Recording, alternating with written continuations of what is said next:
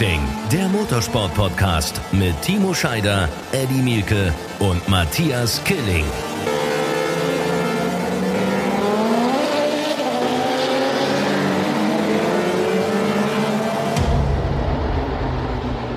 Eine neue Woche, ein neuer Podcast mit allen dreien. Timo Scheider, Eddie Mielke und mir. Moin zusammen. Moin. Servus. Ach Mensch, ich freue mich auf diese Woche und ich habe mich richtig auf diese Folge gefreut. Ich weiß nicht, wie es euch geht. Zwei große Weltmeister, die wir feiern, oder? Das kannst du mal ganz laut sagen. Ne? Also wobei äh, ich in meinem Falle, also ich habe ja MotoGP kommentiert am Wochenende, ich weiß Hab nicht, ich gesehen. ich weiß nicht, ob er schon so groß ist, der Juan Mir, aber äh, Timo kennt ihn ja auch, hat ihn ja auch schon mal kennengelernt. Äh, für mich ist er groß, weil wenn einer in seiner zweiten Saison erst, ne, das hat auch Valentino Rossi gestern noch mal äh, in seinem ersten Statement zu Johann Mir rausgestellt, wenn einer in seiner erst zweiten Saison und dann noch auf einer Suzuki die seit 20 Jahren, ne, seit Kenny Roberts 2000 keinen Titel geholt haben, äh, es tatsächlich schafft. Und das spielt dann auch überhaupt gar keine Rolle, ob Marc Marquez dabei war oder nicht dabei war. Er war der Beste, er war der Konstanteste, er hat die meisten Punkte äh, geholt. Und so clever, wie er mit 23 Jahren da gestern auf Platz 7 gecruised ist, ohne äh, irgendwie in Gefahr zu kommen, Juan Mir ist äh, jetzt angekommen. Und äh, im Übrigen, der ist ja auch schon das zweite Mal Weltmeister geworden, weil der allererste Moto3-Weltmeister überhaupt, der dann nach dem Step in die MotoGP es schafft, äh, in der Königsklasse einen Titel zu holen. Äh, viel mehr geht nicht. Also ist der auch schon ein großer oder auf dem Weg, ein ganz, ganz großer zu werden. Ja, das würde ich auch so sehen. Also, ähm, zumal ich gestern in der Übertragung so ein bisschen mitbekommen habe, es war ja in seinem ersten Rookie-Jahr letztes Jahr ja quasi eigentlich so, dass man da zwischenzeitlich so dachte, ist es wirklich so ein Talent, weil man nicht so richtig einschätzen konnte, wie gut ist Motorrad, wie gut ist der Junge jetzt wirklich oder ist er nicht? Äh, und jetzt so zurückzukommen, was heißt zurückzukommen? Jetzt, dass die, der Knopf so aufgeht, ist ja halt mega geil. Ich meine, was ist denn schöneres, wenn in jungen Jahren dass der Erfolg, dass der Erfolg schon so schnell kommt, das ist ja mega cool und wie überlegen und cool er gestern auch gefahren ist. Also er ist nicht nur mitgerollt, äh, ist zwar Anfangsphase clever gefahren, würde ich meinen, und äh, dann hat er aber trotzdem auch mal attackiert und hat mal den Turn, was er zwölf, letzte Ecke, mal schön reingehalten, nochmal überholt. Also der ist ja nicht nur einen Bummelzug gefahren, das war schon cool. Nee, der, der ist, der, Ist aber auch bezeichnend, ne?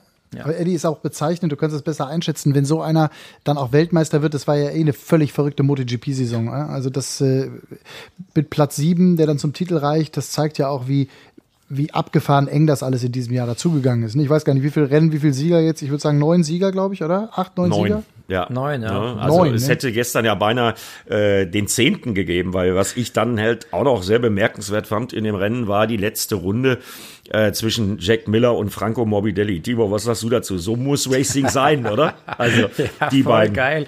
Also äh, Jack Miller war klar, dass er es probieren wird ähm, und äh, dann haben sich ja über drei oder vier Kurven jeweils gegenseitig wieder zurück überholt. Geil, aber mit Respekt, aber trotzdem mit Ellbogen und das ist natürlich äh, für einen Motorsportler das Geilste zum Sehen, wenn da wenn da wirklich so gefahren wird und gefeitet wird, dass du siehst, da ist der Respekt untereinander da, aber auch die Härte untereinander da.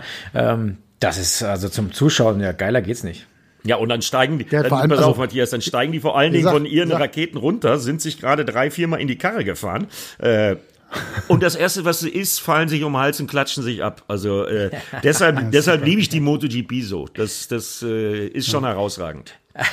Das ist halt einfach, das ist halt einfach auch die Kö also ich meine, das ist nicht nur die Königsklasse, es ist halt auch das, das spektakulärste äh, überhaupt. Ne? Ich fand diese Saison, ich habe sie ja Eddie auch vor allem durch dich oder auch durch diesen Podcast auch ein bisschen genauer verfolgt als in den vergangenen Jahren. Ich war ja nie so der große Zweirad-Fan irgendwie, selber natürlich fahren. Du sagst ja immer, ich schleiche äh, oder ich weiß gar nicht, ob man das Motorradfahren nennen kann, was ich da mache, ist auch scheißegal. Fakt ist auf jeden Fall, dass es echt geil war und vor allem, da, also da, es gibt ja einfach keinen, der das Ding so bestimmt hat. Also das, was man sich für die Formel 1 mal ansatzweise, reden wir gleich drüber, ein bisschen gewünscht hätte. Das ist ja in der MotoGP dieses Jahr so geil gewesen, auch bedingt durch die Ausfälle, auch durch den Ausfall von Marc Marquez. Ja, und vor allen Dingen auch in allen drei Klassen. Ne? Wir wollen ja Moto 3 und Moto 2 nicht vergessen. Äh, das sind auch wieder absolute Krimis gewesen. Äh, Entscheidung in äh, den beiden kleinen Klassen auch wieder auf dem Zielstrich. Ja, und da können jetzt noch diverse Herrschaften äh, Weltmeister werden in der Moto 2 und in der Moto 3. Denn, das wollen wir auch nicht vergessen, einen haben wir ja noch. Und zwar, äh, da freue ich mich sehr drauf, weil Matthias, du hast neulich die Rennstrecke in Portimao ja schon sehr gelobt, als du Formel 1 geguckt hast, als die Herrschaften aus der Formel 1 da waren. Ich bin echt mal gespannt, weil jetzt ist der Titel vergeben und äh, da wollen noch ein paar äh, sich von ihren Teams verabschieden. Zum Beispiel Jack Miller, der vom Pramac Ducati zum offiziellen Ducati-Team geht. Und Portimao ist eine Hammerstrecke. Ich habe mir vorhin schon mal ein paar Onboards noch angeguckt, weil das ist eine der wenigen Rennstrecken äh, in Europa, auf der ich noch nicht war, äh, weil da bisher nichts stattfand. Ist ja auch nur durch Corona in diesen Aushilfskalender der Dorna gekommen. Und die fahren da das erste Mal. Das heißt, die haben nicht allzu viel Daten, die haben nicht allzu viel Erfahrung. Erfahrung. Und wer spannenden Rennsport sehen will, der kann am kommenden Wochenende wieder einschalten. Das wird echt ein Knüller auf dieser Berg- und Talbahn. Also Eddie, auch du wieder im Einsatz bei den Kollegen von The Zone. Ne? Habe ich das richtig? Habe ich das richtig in Erinnerung? Äh, Portimao, da war der Unfall von äh, Sandro Cortez, ja, oder? Genau, das ist so ein bisschen eine heikle Stelle. Da müssen wir mal genau gucken, wo die die Airfences hinstellen. Der Sandro ist ja mit, äh, ich glaube, gemessenen 137 äh, da in die Mauer geknallt. Äh, und Gott sei Dank gibt's da mittlerweile diese Airbag-Technologie in den Lederkombis, äh, so dass Sandro das überlebt hat. Also der ist wirklich den Tod von der Schippe gesprungen. Ähm, und es geht ihm aber mittlerweile wieder besser, hat die Reha beendet und hat auch beschlossen, er wird nächstes Jahr nochmal versuchen, ein Motorrad zu kriegen und äh, wieder angreifen. Ja, ja, hat sich jetzt dazu okay, entschlossen, cool. in der Reha, hat vier Wochen Reha, ich glaube irgendwo am Tegernsee gemacht. Wenn er uns hört, schöne Grüße, Sandro. Äh, und er will weiterfahren. Ne? Also ich bin da mit ihm im ständigen Kontakt und äh, wird es nochmal versuchen in der World Superbike. Aber du hast recht, Matthias, das war die Strecke in Portimao. Ne? Das äh, gibt da die eine oder andere Mauer, die vielleicht ein bisschen nah dran ist für diese Raketen, die über 300 km/h schnell ist und das äh, sind. Und das sind ja die Superbikes auch. Ich muss gerade mal an Timo denken. Timo in Brands Hatch, als du äh, da auf dem Motorrad unterwegs warst. Das ist, ich meine, du bist, du bist bei, im Motorrad, du bist ja genauso, bist genauso Beobachter wie ich. Ne? Du guckst, hast natürlich dann nochmal deutlich mehr Ahnung, was die da jetzt machen und wie die möglicherweise auch taktisch fahren. Aber wenn man sich das schon so anschaut, das, also ich habe es jetzt am Wochenende, wie gesagt, wieder relativ genau verfolgt, einfach um heute auch ein bisschen mit euch quatschen zu können. Irrsinn. Ja, es ist, also wenn ich die ganze äh, Saison angucke, die verschiedenen, neun verschiedene Sieger, wie wir schon gesagt haben, das, das ist einfach aus, aus, aus Zuschauer- und Fanperspektive einfach total geil. Ne? Ob es dann Catararo ist ähm, oder mal wieder ein Rossi oder die, die, die KTMs, die ja mega Saison eigentlich hatten. Das ist, da gibt es so viele geile Stories über das Jahr und jedes Wochenende irgendwas Neues. Und das ist natürlich im Motorsport extrem selten, dass es so viele unterschiedliche Sieger gibt, sowieso nicht, aber dass es so viele Geschichten gibt dazu, die so emotional sind, die halt auch, wenn man tiefer dahinter guckt, dann tatsächlich einfach auch äh, alle noch viel mehr Spaß machen, wenn sie dann passieren. Also von daher muss ich sagen, also MotoGP hat mich sehr beeindruckt dieses Jahr. Äh, braucht man nur auf Johan Mir übrigens gucken, ne? Der Typ, ähm, der hat sich diesen Titel tatsächlich wirklich erarbeitet, weil es gibt ja unglaublich viel Nachwuchs aus Spanien und Johan Mirs Karrierebeginn war nicht so einfach. Der kam aus dem Red Bull Rookies Cup, ja, und war im Grunde genommen, auch weil er ein ziemlich großer Schlags ist für die Moto 3, ja fast nicht vermittelbar. Also die mussten im Grunde genommen so für seine erste WM-Saison, das weiß ich deshalb auch sehr gut, weil er 2015 dann mal als Ersatzfahrer ähm, für einen verletzten Fahrer beim Kiefer Racing Team, also bei der deutschen Kiefermannschaft, die damals in Leopard Design angetreten sind, auf Phillip Island, durfte mir dann da sein erstes Rennen fahren und hat dann für die Saison 2016 mit Ach und Krach also wirklich so mit Ach und Krach und kompletten äh, Verzicht auf Gehalt überhaupt einen Ride gekriegt in der Moto 3. Ja, und ist dann 2017 in seinem zweiten Jahr gleich Weltmeister geworden. Dann ist er ein Jahr Moto 2 gefahren und dann hat man sich bei Suzuki getraut, weil die hatten ja schon mit Alex Rins einen jungen Spanier, der ist 24 Rins, mir ist 23. Ja, und so ist er in die MotoGP gekommen. Letztes Jahr, hast du recht, Timo, da gab es den einen oder anderen Zweifler, ob das nicht vielleicht doch ein bisschen früh war, nach nur einem Jahr Moto2, den mir auf so eine Rakete zu setzen. Aber das ist so ein akribischer Arbeiter und einer, der wirklich alles in sich aufsaugt. Dazu noch ein super netter Kerl ist, weil äh, sein Zitat äh, oder überhaupt das Zitat für mich vom Wochenende aus der MotoGP-Szene war, er angesprochen darauf, ob er den Druck verspürt vor dem Rennen und hat er nur gesagt, wenn ich mich im Moment in der Welt so umgucke, wenn ich mir angucke, wer alles gesundheitlich unter Corona leidet und wer alles seinen Job verliert durch Corona, gerade hier bei uns in Spanien, da kann ich ja wohl keinen Druck verspüren, nur weil ich die Erlaubnis habe, meinen Lebenstraum auszuüben und vielleicht Weltmeister zu werden. Gesagt? Das hat er Boah, gesagt geil. und dann Richtig mit und dann und, und dann mit 23, das muss ich mal vorstellen. Mhm. Also stark. Super Typ. Äh, da gab es für mich eine, eine lustige Situation mit Juan. Äh, nach Zieldurchfahrt, er hat sich ja sehr viel Zeit gelassen, in die Box zurückzukommen und hat sich feiern lassen von seinen Jungs, die rechts und links noch an der, an der Strecke standen.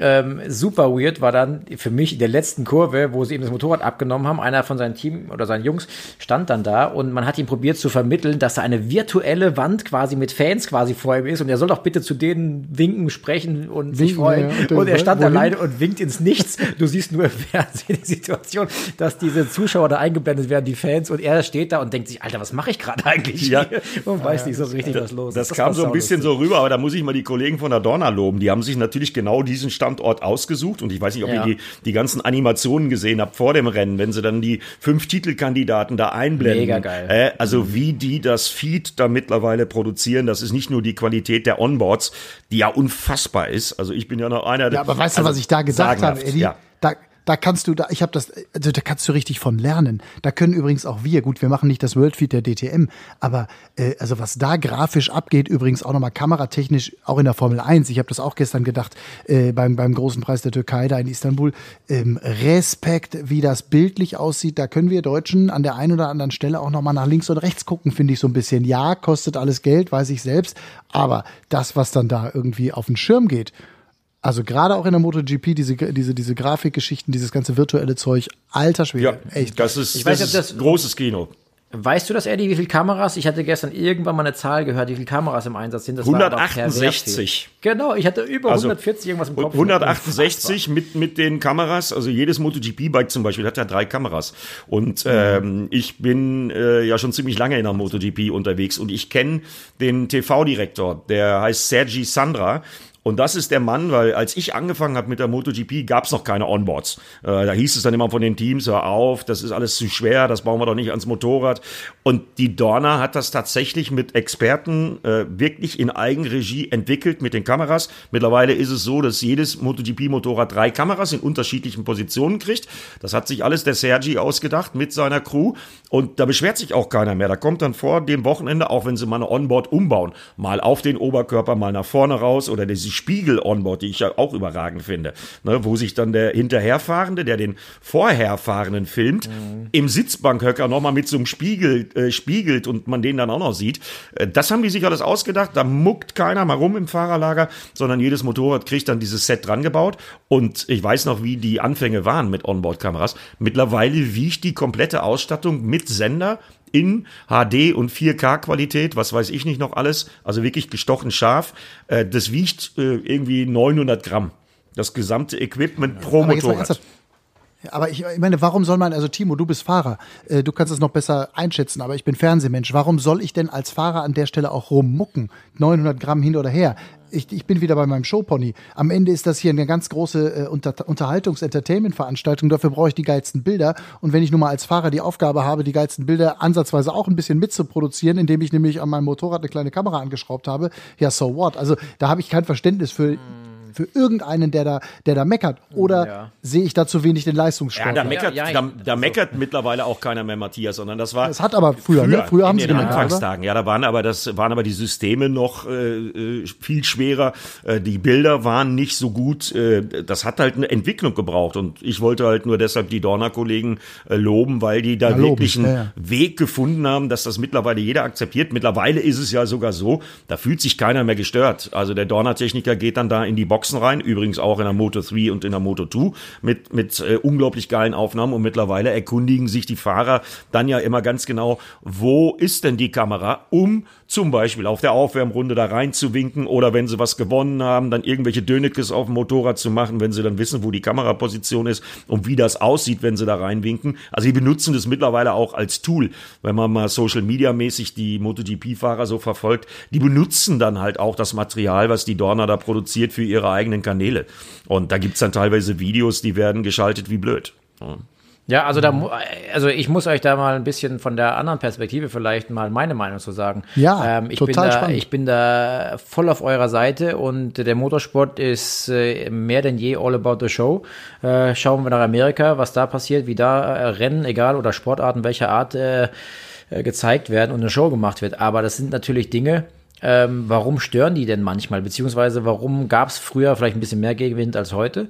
Ähm, du musst aus Techniker- und Fahrersicht A, der Einfluss der Technik kann auch einen Einfluss auf deine Technik haben. Sprich, äh, Frequenzen werden gestört, der Funk wird gestört, etc. pp. Könnte passieren. Ähm, kam und kommt immer mal wieder vor, deswegen vielleicht so ein bisschen, mh, hm, naja, vielleicht nicht so gerne. Ähm, dann kommt dazu, dass die Abläufe vorm Qualifying, vorm Rennen mit den Mechanikern, Fahrer, die haben alle ihre Abläufe, wie sie was verbauen, wann sie zu welchem Timing sie was tun. Und wenn dann plötzlich so ein Techniker von der Kamera neben reinkommt, weil er plötzlich auf seinem Ü-Wagen gesehen hat, scheiße, die ist unscharf, wir müssen nochmal nachstellen oder da ist der Halter nicht fest und dann fällt eine Kamera runter im Vorstadt. Das sind Paniksituationen, die willst du einfach als Team, als Auto vermeiden, natürlich logischerweise. Deswegen ähm, ist sich jeder bewusst, ja, wir brauchen das. Ja, es sind geile Bilder, mega sensationell. Aber du, was du nicht brauchst, ist, dass plötzlich irgendeine Kamera dir im Fußraum fällt oder ähm, du im Vorstadt einen Stress hast, weil irgendein Techniker dir im Weg steht und du kannst nicht mehr tanken am Auto oder was auch immer für eine Situation das gerade ist.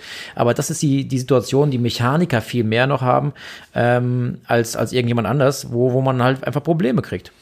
Oder hat mal. Und deswegen ist so ein bisschen immer so, ah, muss das denn sein? Äh, mittlerweile vom Fahrer sich so, oh geil, wir haben eine Kamera am Wochenende. Heißt, wir können uns zeigen, das, was du sagst, Eddie, äh, wir können irgendwie uns präsentieren und äh, haben eine Chance, uns geil darzustellen. Also von daher, beide Seiten sind wichtig oder auch verständlich. Ähm, aber am Ende des Tages ne, geht es immer nur so gut, wie, wie man miteinander klarkommt. Und wenn nichts schief läuft, ist alles cool. Aber wenn dann was schief läuft, dann ist Geschrei groß. Ja, mittlerweile sind die da wirklich so professionell von der Dorna, dass das alles passt, dass die Teams total einverstanden sind. Es sind ja auch nicht immer nur diese Hightech-Lösungen, die das besonders machen. Also ich glaube zum Beispiel, dass das, was die da virtuell machen, gar nicht mal so schwierig hinzubekommen ist. Mit der äh, Video-Fan-Wall. Äh, da habe ich gestern auf dem Kopfhörer ja sogar äh, Applaus gehabt für Juan Mir, äh, ja. der da weltweit irgendwie eingefangen wurde. Aber was ich noch viel geiler fand an diesem Wochenende oder auch am Vorwochenende, die statten jetzt immer diverse Menschen mit einer Pulsuhr aus. Und da konnte man, oder konnte ich als Kommentator eine sensationelle Geschichte draus kreieren, weil äh, der Teamchef von Juan Mir, Davide Brivio, in der Box sitzend, hatte nämlich eine äh, Pulsfrequenzuhr, die im Bild eingeblendet war. Und da konnte man genau sehen, wie sich so die Pulssituation beim Chef des Ganzen je nach Situation im Rennen von Juan Mir entwickelt. Und was man auch sehen konnte, war, dass zum Beispiel Andrea Dovizioso mit einem, keine Ahnung, 188er Puls unterwegs war. Äh, wesentlich höher die Pulsfrequenz, die Herzfrequenz von Andrea Dovizioso als zum Beispiel Fabio Quattararo, der auch eine Pulsuhr hatte. Okay, der ist dann gestürzt, da haben sie die Pulsuhr dann nicht eingeblendet. Aber die geben uns Kommentatoren auch immer so Tools an die Hand, äh, wo man wirklich Geschichten kreieren kann, wo man wirklich unglaublich viele Sachen erzählen kann. Was ich im Übrigen auch sagen äh, muss, weil ich ja äh, mit euch jetzt äh, drei Jahre lang DTM äh, gemacht habe und auch schon andere Rennserien begleitet habe. Was im Übrigen auch vorbildhaft ist, ist das Statistikmaterial, was die Journalisten von der Dorna kriegen. Das ist Weltklasse. Sowas habe ich in der Formel 1 noch nicht gesehen, sowas habe ich in der DTM noch nicht gesehen, sowas habe ich überhaupt nirgendwo gesehen. Also das, was man sich sonst bei anderen Serien mühsam aus dem Internet zusammenklauben muss teilweise. Da gibt's äh, immer Newsletter von der Dorna am Mittwoch mit den jeweiligen Statistiken zum jeweils anstehenden Rennen, kommt jetzt Mittwoch dann auch wieder. Dann druckt man sich das aus und wenn man dieses Datenmaterial überhaupt im Kommentar alles verarbeitet bekommt, äh, dann ist der Zuschauer top informiert. Also auf jeden Fall spannende, spannende Einblicke natürlich auch in die Arbeit jetzt von dir als Kommentator, beziehungsweise auch in diese Fernsehdiskussion. Äh, können wir uns jetzt auch weiter drin vertiefen? Sind wir uns einig, dass wir Motorrad haben wir gut abgehakt, oder? Ich will jetzt gar nicht auf die Tube drücken, aber ähm, ich finde ja das Formel 1-Thema einfach an diesem Wochenende, beziehungsweise auch in dieser Woche, einfach auch nochmal so unfassbar groß. Seid ihr d'accord? Machen wir da ja, weiter? Lass ja, mich, lass mich ganz kurz noch zwei Sachen sagen. Ganz kurz, äh, endlich wieder Licht am Tunnel für Marcel Schrötter. Ist ja der einzige Deutsche, der noch in der WM geblieben ist. Der ist Vierter geworden, nachdem das Liqui Molly Intec GP-Team in den letzten Wochen ja äh, ein bisschen strauchelte. Also Marcel Schrötter. Sag das dreimal hintereinander. Ja, der, der, der, der ist Vierter geworden, Marcel Schrötter. Schröter auf seiner Kalex. Nein, aber der liegt wie Molly. Ja, so ist der offizielle Teamname und die bezahlen ja die ja, Show. Die sponsern die, jetzt unseren Podcast bald. Die, die bezahlen, ja, die bezahlen ja die Chose auch irgendwie. Von daher ist das der offizielle Teamname. Also der R Vierter geworden, Tom Lütti leider nicht. Tom Lütti trotzdem bemerkenswert. Das müsst ihr euch mal vorstellen. Der ist sein 300. Motorrad-Weltmeisterschaftsrennen gefahren. 300 Rennen. Äh, das haben nur Valentino Rossi, Andrea Dovizioso und Loris Capirossi vor ihm geschafft, sonst keiner. Also dafür riesen Respekt für diese 300. Und eine gute Nachricht habe ich auch noch aus dem Lager der World Superbike. Irgendwann in dieser Woche wird nämlich ein Vertrag unterschrieben zwischen Jonas Folger, BMW und dem Bonovo Action Racing Team, für das er ja in äh, dieser Saison deutscher Meister geworden ist. Also Jonas Folger mit 99,99 Prozent Sicherheit nächstes Jahr in der Superbike WM mit einer neuen BMW. Na, wenn du jetzt nicht was verraten hast, was noch nicht offiziell war. Das Respekt. ist, noch nicht, das ist noch nicht offiziell, aber es ist sehr weit. Ja, ist ja unter Podcast ja Weltneuheit sozusagen. Geil. Ja. wieder, wieder, 100, wieder 150.000 Menschen, die sich das hier anhören und jetzt in die Hände unfassbar. klatschen und sagen, unfassbar. Eddie, ähm, also, Treppchen, Treppchen aus deutscher Sicht, beziehungsweise starker Platz, bin ich bei Sebastian Vettel. Äh, kann ich schon mal an dieser Stelle hier äh, loswerden. Neben Lewis Hamilton natürlich mein Top des Wochenendes. Ich weiß nicht, wie es euch geht, aber das hat mich richtig gefreut, dass das dieses ganz, ganz kleine Lebenszeichen, diese kleine Flamme da irgendwie wieder am Start war. Deswegen äh, Lewis Hamilton, äh, Quatsch, äh, Sebastian Vettel mein äh, Top dieses Wochenendes. Aber lass mal erstmal über Lewis Hamilton reden. Wahnsinn, oder? Also, pff, die, diese Vergleiche mit Schumi und Hamilton und so, ich kann das alles ehrlich gesagt auch nicht mehr hören. Der, der ist jetzt siebenfacher Weltmeister, der hat eine, eine Dekade geprägt. Und ich, ich habe jetzt am Wochenende einfach so darüber nachgedacht.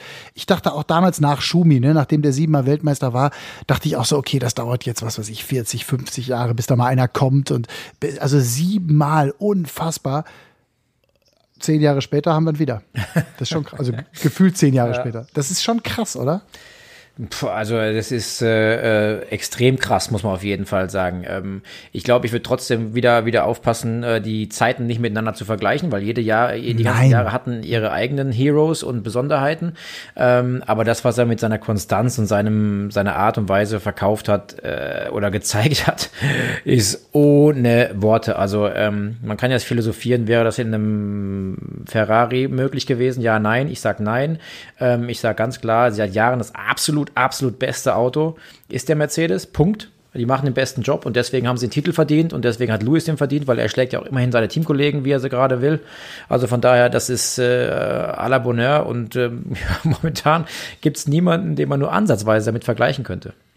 Man kann gar nicht die Leistung von Nico Rosberg von vor vier Jahren ne, ähm, oder vor fünf Jahren äh, hoch genug einschätzen, als Nico Rosberg ja der Einzige war, der jetzt innerhalb, also der diese Serie quasi der sieben Titel ja gefühlt kaputt gemacht hat, äh, als er ihn ja auch ganz knapp, muss man sagen, das war ja ein unfassbarer Zweikampf damals, Rosberg gegen Hamilton, äh, geschlagen hat, ne? Ja, da muss ja. ich dir mal recht geben. Ich sag da mal was ganz Provokantes. Jetzt so, in der Nachschau, ne, mit den sieben Titeln für Lewis Hamilton. Ich glaube, ich weiß mittlerweile. Damals habe ich mich gefragt, oh, warum hört denn der Nico jetzt schon auf? Äh, ist er noch ein junger Kerl? Kann ja doch was machen. Ich glaube, wenn man sich recht. das jetzt anguckt, mittlerweile weiß ich, warum Nico Rosberg aufgehört hat. Genug Geld hat er eh verdient und der wusste ziemlich genau, dass ihm dieses Husarenstück Lewis Hamilton mit gleichen Waffen zu schlagen wahrscheinlich nicht nochmal gelingt. Also ist er zurückgetreten. Ist jetzt so eine These von mir, aber könnte ja vielleicht mhm. so in der Nachschau was dran sein.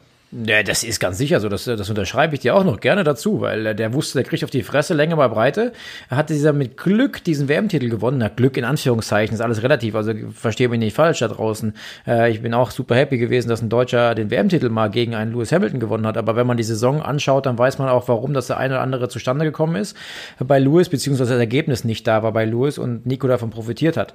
Ähm, aber das sind genau die Momente, da musst du eben als Teamkollege auch da sein. Ein Bottas schafft es ja leider Gottes nicht dann zu dem Moment da zu sein, wenn bei Lewis was schief geht, ähm, dann hätte der vielleicht auch mal die Chance, weil fahrerisch auf eine Runde gesehen kann er das auch, genauso wie es der Nico konnte. Aber am Ende zählt die Konstanz, die Coolness und die Überlegenheit, äh, in der richtigen Situation das Richtige zu tun. Und ähm, das macht momentan tatsächlich einfach der Lewis wie kein anderer. Auch was für ein geiler Typ. Also ich muss ganz ehrlich sagen, wir haben da selbst heute Morgen im, äh, im Frühstücksfernsehen nochmal drüber berichtet, aber ich habe auch ganz viel natürlich über diese, diese fast für mich faszinierende Persönlichkeit auch nochmal äh, nachgelesen, äh, die, von den Frauengeschichten äh, hin zu seinem sozialen Engagement, Black Lives Matter, immer wieder auch gegen den Strom schwimmt, immer wieder seine Position ausnutzend und zu sagen, hey Leute, ist mir scheißegal, wie hier die Regeln sind, ich ziehe mir hier das T-Shirt an, ihr könnt mich mal, denn ich habe hier eine Botschaft und diese Botschaft bringe ich rüber, was mir auch präsent war, aber ich gar nicht so auf dem Schirm hatte, war sein Verhältnis zu seinem Halbbruder, diesem äh, äh, Kleinen, der ähm, ja eine Art, ja, ich weiß gar nicht, ist das Behinderung irgendwie hat und äh, also wie der sich auch um den kümmert, beziehungsweise wie die beiden auch da ein Verhältnis untereinander haben. Also das ist, das ist natürlich eine extravagante Persönlichkeit, ohne Zweifel. aber einfach auch mal, glaube ich, ein Riesentyp. Der, Ja, typ, ich ma- äh, der, typ ist, ah. der Typ ist zwar Rennfahrer, aber der Typ ist ein globaler Popstar. Fertig. Ja, mittlerweile ist er das auf jeden Fall. Der Und hat macht aber alles Jahre, richtig. Eddie, du erinnerst dich, da gab es ein paar Jahre, da hat er ziemlich viel Gegenwind von außen bekommen und dachte, was ist denn das für ein arroganter Vollidiot? Ähm, hat das aber verstanden und das war, glaube ich, das ganz Entscheidende, dass er verstanden hat, dass vielleicht äh, da doch in der einen oder anderen Situation vielleicht ein bisschen den Ball flach halten muss äh, und nicht nur Bling Bling und Superstar und ich bin der Größte, sondern ähm, er hat abgeliefert und deswegen hat man es ihm nach und nach immer mehr erlaubt zu sein, wie er ist und dieser Erfolg hat ihm mehr und mehr das Recht gegeben, beziehungsweise man hat das empfunden als Recht, lassen doch machen, weil er performt ja. Wäre der einer, der auf P13 rumfährt und würde hier den Max raushängen lassen mit Goldkettchen und Hund im Fahrerlager und rosa Jogginganzug kommen, den würden alle auslachen, würden nach Hause schicken und keine Sau würde über den reden. Aber er hat einfach ein, wie der Eddie sagt, er ist ein globaler Popstar und das hat er geschafft, in den letzten sechs, sieben Jahren sich so zu, zu bauen. Ähm, das ist, äh, kann man nur mit, kann man nur neidvoll drauf zugucken, ja. Und als er den äh, Schumi-Rekord geholt hat mit den meisten Siegen, als diese wunderbare Szene, haben wir hier vor zwei, drei Folgen, glaube ich, drüber gesprochen, diese wunderbare Szene war, als Mick Schumacher ihm den Helm seines Vaters überreicht hat, als, als Geste. Und du da gesehen, habe ich jetzt, krieg jetzt, krieg ich jetzt auch Gänsehaut, wenn ich daran denke. Ähm, da, da siehst du ja dann auch, was das trotz des ganzen Bling-Blings und trotz der ganzen Society und Jet Set und whatever, was das für ein Typ auch geblieben ist. Also wenn du dich an der Stelle über einen Helm deines Idols so sehr freust und zwar so emotional, wie er das getan hat. Freude und Freude ist ja eins. Du kannst dich freuen und dich artig bedanken oder was, ne? Aber so wie der da reagiert hat, Ja. das fand ich so bezeichnend. Weißt du, da kannst du dir 800 Rolex an den Arm machen oder sonst was.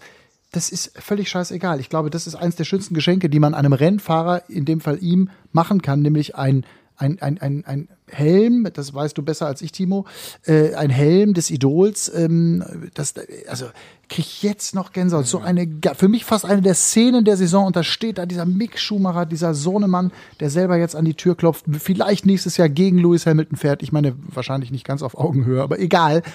Ey, das war doch großartig. Das war es. Ja. Ähm, ich kann das nur unterstreichen. still ihr auf einmal seid. Ja, ich denke da gerade ein bisschen drüber nach. Also, ähm, ich habe Lewis Hamilton Übrigens, eine einmal. völlig andere, übrigens, Ja? Eddie, Erzähl. Eddie, ganz kurz, ein Gedanke noch. Wenn, wenn du sagst Popstar, globaler Popstar, hast du ja recht, Ja. hundertprozentig. Jetzt vergleiche ich aber trotzdem auch noch, jemand, auch noch mal die Zeiten. Er ist viel mehr noch Popstar, viel, viel mehr, als Schumi das jemals war. Ist auch eine andere Zeit gewesen, brauchen wir nicht drüber reden. Aber auch in der Schumi-Zeit gab es Popstars. Ja, Ähm, der eine ist der Leistungssportler, der den ganzen Tag sich gestählt hat sozusagen. Und der andere ist auch der Leistungssportler, aber eben auch der Popstar. Das finde ich ganz Ja, interessant. ich glaube, das liegt auch am, am, am Hintergrund von Lewis Hamilton ein bisschen. Ich glaube, sagen zu können, der guckt immer noch sehr über den Tellerrand raus. Äh, sieht man nicht nur an Black Lives Matter, äh, sondern auch an anderen Geschichten. Der ist halt an Hip-Hop interessiert, der ist an Mode interessiert, der ist an Fashion interessiert. Der war mal mit Nicole Scherzinger zusammen äh, und mit was weiß ich wem noch alles. Und äh, ja, der Typ ist ein völlig anderer Typ als äh, unser reiner Autorennfahrer Michael Schumacher es war.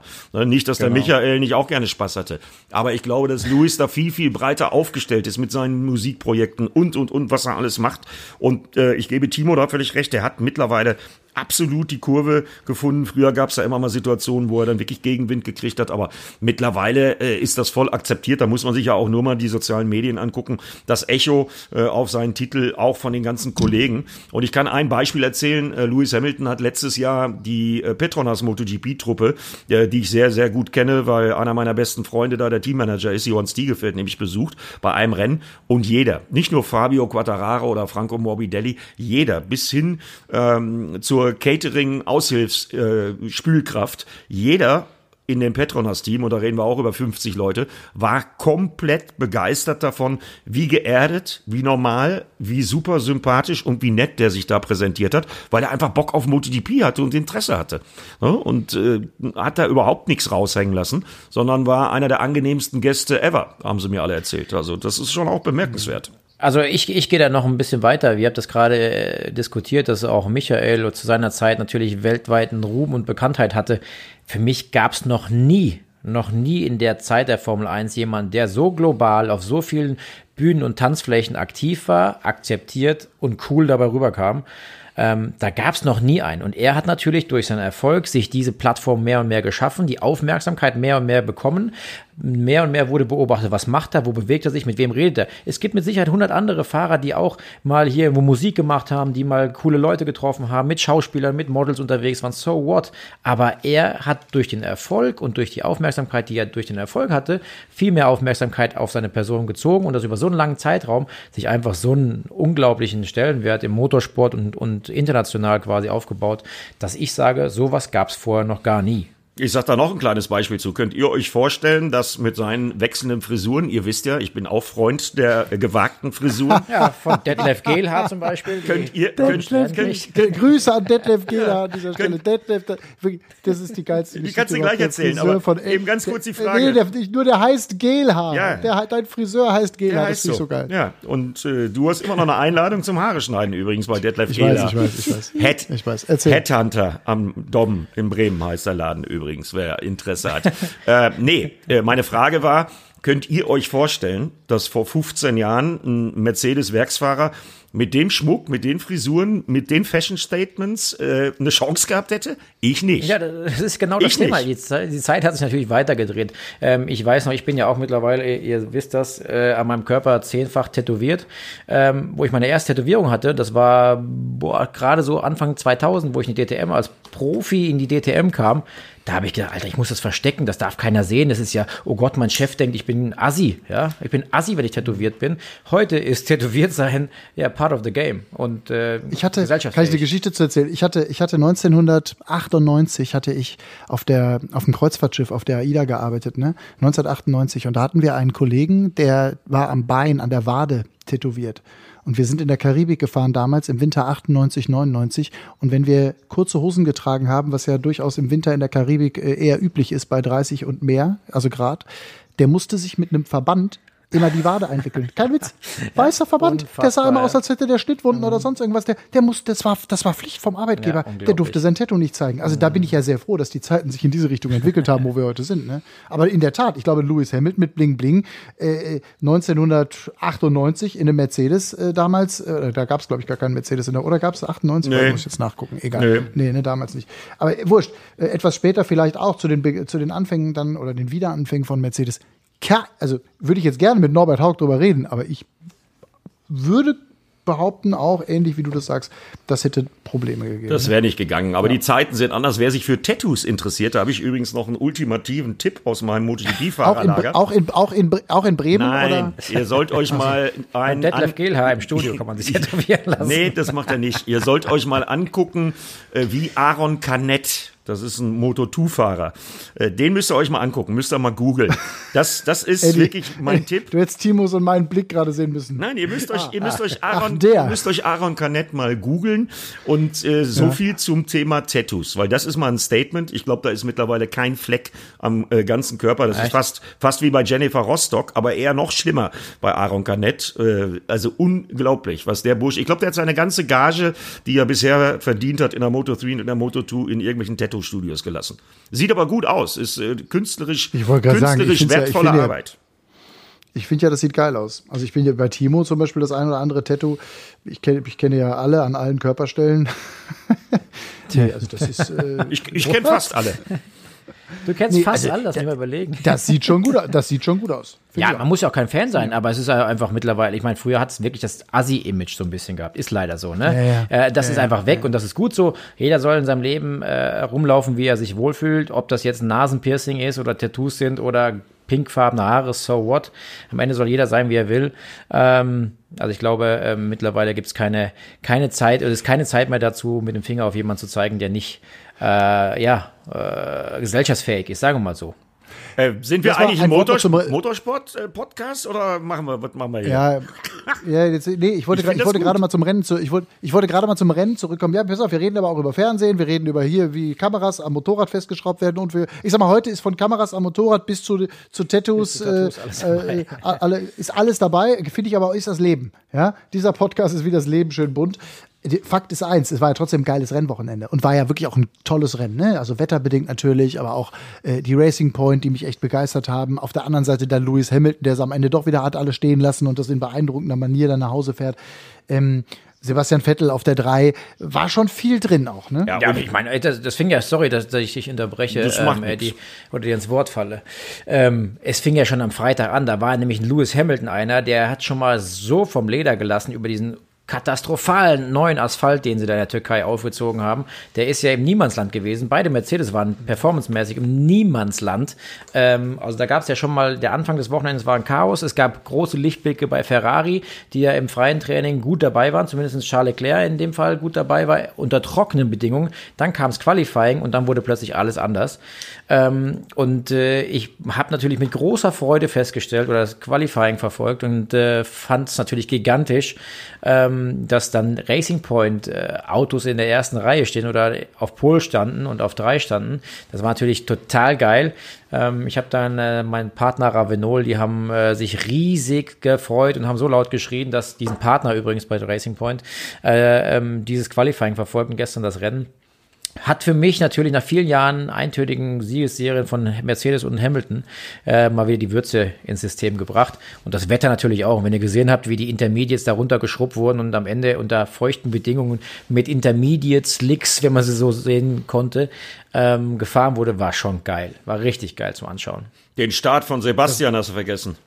Ja, den habe ich gar nicht In gesehen. Ich habe es verpasst. Ich habe Überragend. den Start verpasst. Absolut. ja. Überragend, der Start. Deshalb, also für mich mein, für mich, ich habe, ich habe ehrlich gesagt, ich habe die ganze Zeit überlegt, was mein Flop wäre jetzt an diesem Wochenende. Ich habe so richtig gar keinen. Ähm, Kevin Magnussen vielleicht irgendwie, der echt Pech hatte nach einem Boxenstopp und dann da irgendwie seine, sein Auto da abstellen musste. Aber ähm, also Vettel, muss ich sagen, da habe ich mich so gefreut. Ich meine, was hat der Kerl auf die Fresse gekriegt? Und dann wurde gestern nach dem Rennen wurde nochmal so die, die äh, Top 12 eingeblendet. Die Top 12 der Fahrerwertung der Formel 1. Und dann gucke ich so links und denke so, okay, wo ist die deutsche Flagge? Wo ist die deutsche Flagge? Da ist keine deutsche Flagge. Ja, Platz 13 im Moment. Echt krass. Und ja, ist krass, ne? Sebastian Vettel auf 13 in der Fahrerwertung.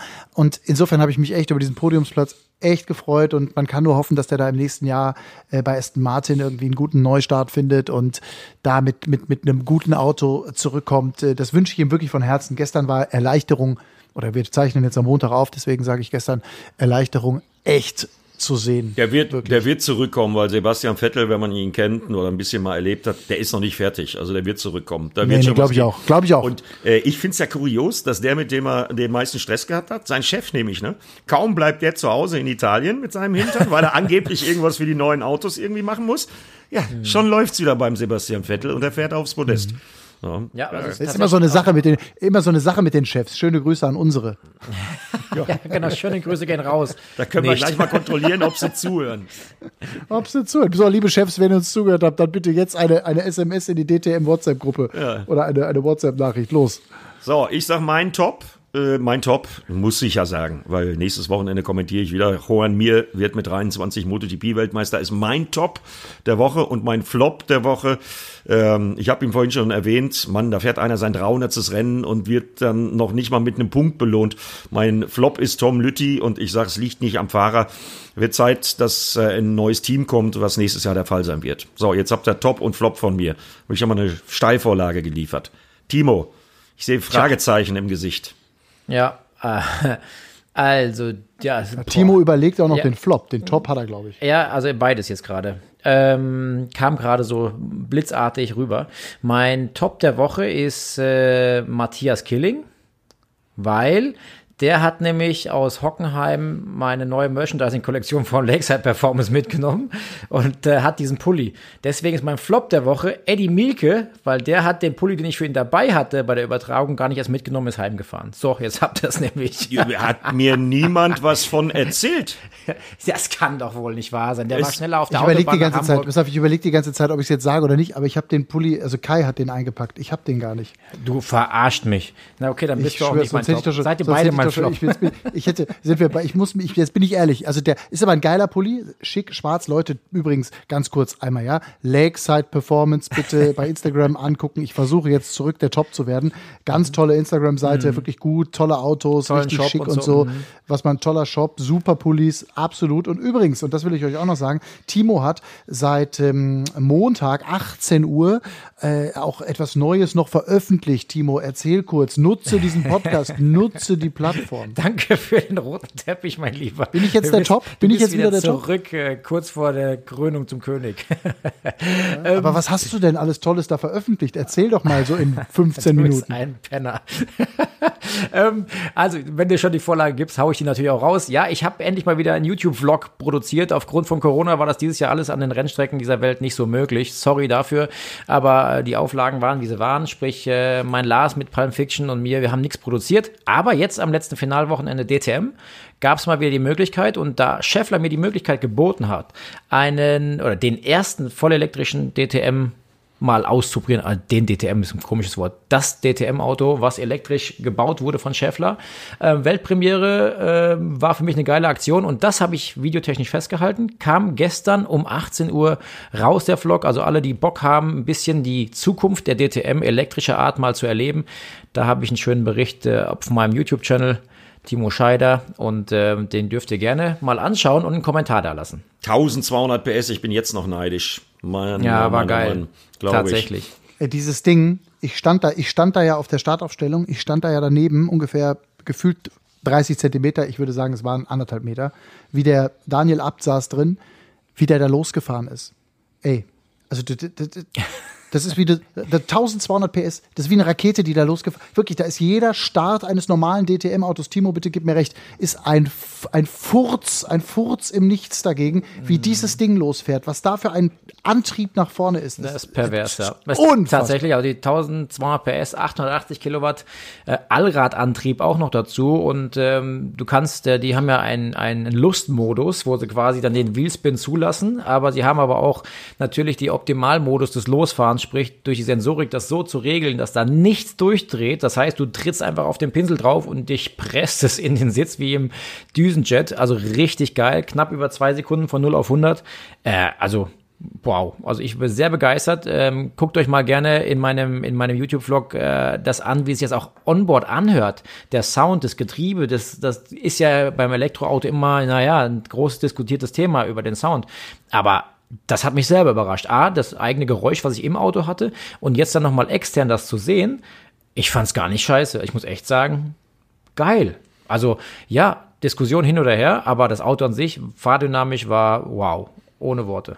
Brauchen wir jetzt nur 24 Autos von mit 24 geilen Fahrern ja. und einen Fernsehsender, genau. der es überträgt. Das wäre ein guter Deal. Den Fernsehsender, da bin ich wieder bei meinen Chefs. Hallo, liebe Chefs, äh, den könnte ich mir vorstellen. Aber jetzt, also das, ähm, ja, äh, kann man nur hoffen. Ich habe jetzt gerade einen Gedanken vielleicht zum Schluss nochmal. Ähm, machen wir, also wir haben ja jetzt tatsächlich, also nächste Woche ist nochmal MotoGP und so, ne? Äh, wir machen noch ein bisschen weiter, oder? Ich meine, der ein oder andere Fan wird jetzt äh, schockiert denken, um Gottes Willen, äh, wieso redet er vom Aufhören? Nur weil die DT, äh, DTM-Saison rum ist, äh, wir machen schön weiter, ja, ich oder? muss euch doch einmal die Woche sehen, hier per Videokonferenz und auch sprechen. Also schon alleine deshalb müssen wir weitermachen. Ja, also, äh, also ja, erstmal, ne, wir sind ja echt fast schon Freunde. Ist ja echt widerlich. Also. Das ist aber eine geile Formulierung. Fast schon Freunde. Also wir wollen jetzt nicht übertreiben, aber so ein bisschen. Ich erzähle, ich, ich erzähle nächste Woche, was ich alles mit Timo Scheider schon erlebt habe. Ja, also ich ist zumal, was ich sagen wollte, es passieren ja auch weiterhin ein paar coole Dinge. Also gerade Off-Season sind ja gerade eigentlich für Rennfahrer die heißesten Phasen. Vertragsverhandlungen, wer mit wem, was geht, was geht nicht. Ähm, ich mache morgen zum Beispiel, also nein, eigentlich heute, weil wir zeichnen ja Montag auf und heute ist ja Dienstag. Also wenn ihr gerade den Podcast anhört, äh, sitze ich im Flugzeug nach Nizza. Denn da gibt's was Geiles zu erzählen, denn ich werde einen der Formel 1-Kollegen morgen treffen, die am Wochenende sich einer der, würde ich sagen, ähm, wie sagt ihr immer, wer am schlechtesten geschlafen hat, von Sonntag auf Montag zumindestens, der hat nämlich so in den Arsch gebissen, nach einem Riesenfehler, den er in der vorletzten Ecke gemacht hat. Und da ist Sebastian vorbeigefahren. Und diesen jungen Mann treffe ich morgen heute, mein Gott, wir sind ja schon wieder einen Tag drauf. Ähm, und äh, vielleicht gibt es noch ein bisschen was zu erzählen nächste Woche davon. Ja, dann grüß mal den Kollegen Leclerc, wenn du mit dem Namen nicht rausrücken willst. ja, okay. Das ich, wollte, ich wollte gerade teasen, liebe Leute, wenn ihr wissen wollt, mit wem Timo Scheider, durch Nizza, in der Nacht, am Tage. Ja, egal. Also, äh, klingt hervorragend. Ich sehe das genauso wie ihr auch. Lasst uns da einfach weitermachen. Timo, du erzählst da nächste Woche mal ein bisschen von. Ich habe unbedingt, ich will unbedingt auch noch mal mit euch so eine Folge oder also, also Extreme E würde mich total interessieren, dass wir das mal irgendwie besprechen, weil das ja auch so ein völlig neues Format ist, fände ich geil. Und wenn ihr vielleicht da draußen auch ein paar Themenvorschläge habt, worüber sollen wir mal ein bisschen quatschen, wo sollen wir uns vielleicht auch ein bisschen äh, äh, belesen, um da mal auch die, die eine oder andere Meinung irgendwie abzugeben. Bitte, bitte, bitte gerne schicken Instagram-Nachrichten an Eddie Mielke Official, Timo Scheider oder gerne auch an mich, Matthias Killing. Da würden wir uns freuen, von euch zu hören. Und äh, die Zeit äh, bis äh, zum, zum Weihnachtsfest, die geht natürlich auch relativ schnell, das ist klar.